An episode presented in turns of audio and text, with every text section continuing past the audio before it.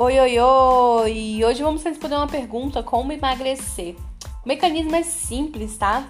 Mas eu sei que o processo é longo e se você tá nesse processo, não desista, tá? Porque a persistência é que faz a diferença. Ó, vou dar um exemplo aqui da Maria. A Maria, para trabalhar, para estudar, para cuidar da casa, para viver, ela precisa aí de 1.500 calorias, ok? E aí a Maria ingere 1.500 então fica ok, ela não engorda, ela não emagrece, ela não tem nada de diferença. Só que Maria não está satisfeita. Ela olha no espelho e não se sente bem. Com isso, todavia, o que, que a Maria faz?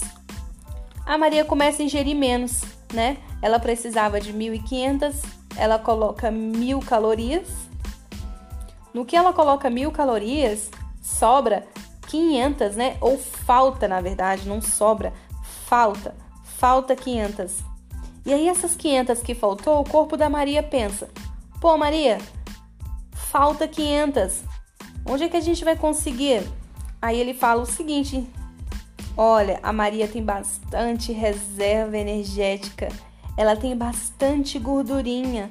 Ela tem bastante tecido adiposo. Vamos lá naquele tecido, né?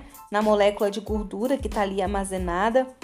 Vamos pegar essa gordura, transformar ela em energia, em molécula de energia e dar para Maria continuar a vida dela, o exercício dela. E é por aí que acontece o processo de emagrecimento. Quando você consome menos e o seu corpo precisa gastar mais do que você consumiu, e você não ingeriu na sua boca esse alimento, ele vai na sua gordura, pega aquilo e transforma em energia, e é quando você emagrece. É muito lindo. E para continuar esse processo de emagrecimento, agora eu vou explicar um pouquinho mais aprofundado. O carboidrato, que é o pão, que é o cuscuz, que é a tapioca, que é a batata, que é farinha, que é aveia, que é biscoito, que é tudo isso, ele é a nossa primeira fonte de energia. Consequentemente, nós sempre estamos ingerindo algum tipo de carboidrato. Se for um carboidrato que está ali recente, ele está na sua corrente sanguínea. Se for um carboidrato que já foi da janta, ou se foi um carboidrato de dois dias atrás, ele já foi metabolizado e possivelmente ele já está guardado no lugar que ele tem que ser guardado, que é aonde?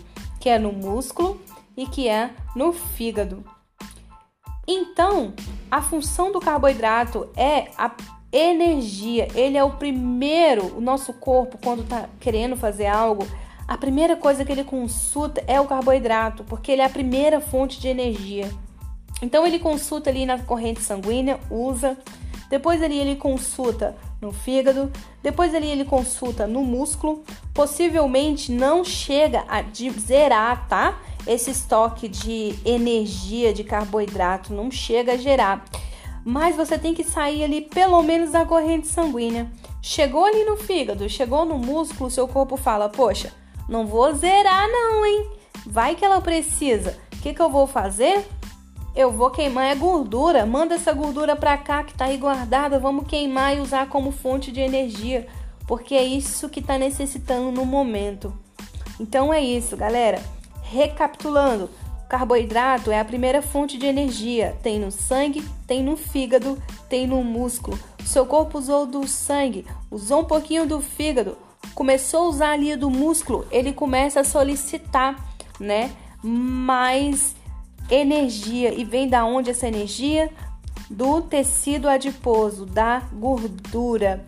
E aí, por que, que ele vai solicitar? Porque você está gastando muito, você já arrumou a casa, você já correu, você já fez isso, você já fez aquilo. E, e, o carboidrato que você ingeriu foi pouco, né? Durante o dia, o, as quantidades totais de calorias que você ingeriu durante o dia foi pouco. Então, seu corpo solicitou tá bom? Então é isso que eu queria deixar aí para vocês. Espero que tenha entendido é, esse mecanismo e um beijo e um abraço. Se tiver no processo, não desista, tá bom? É só botar o corpo para trabalhar e queimar as gordurinhas.